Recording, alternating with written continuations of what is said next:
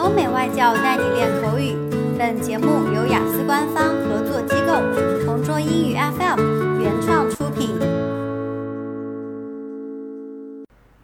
Describe a person who taught you a skill when you were a child.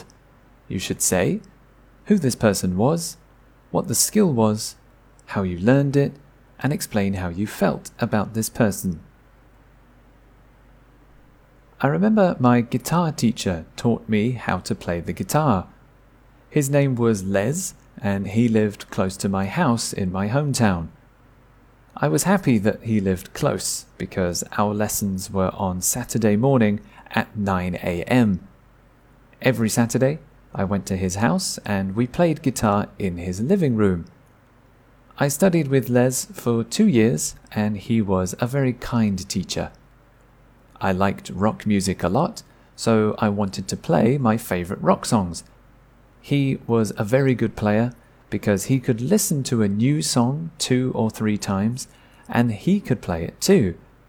So I showed him my favorite songs, he listened to them, and then we practiced playing them together.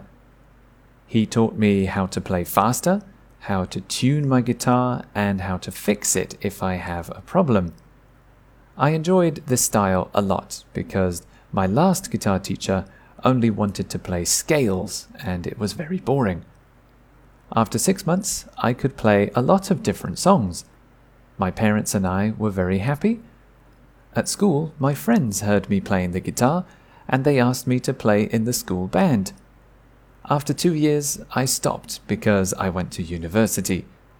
I don't play the guitar much now but I can still remember some simple songs.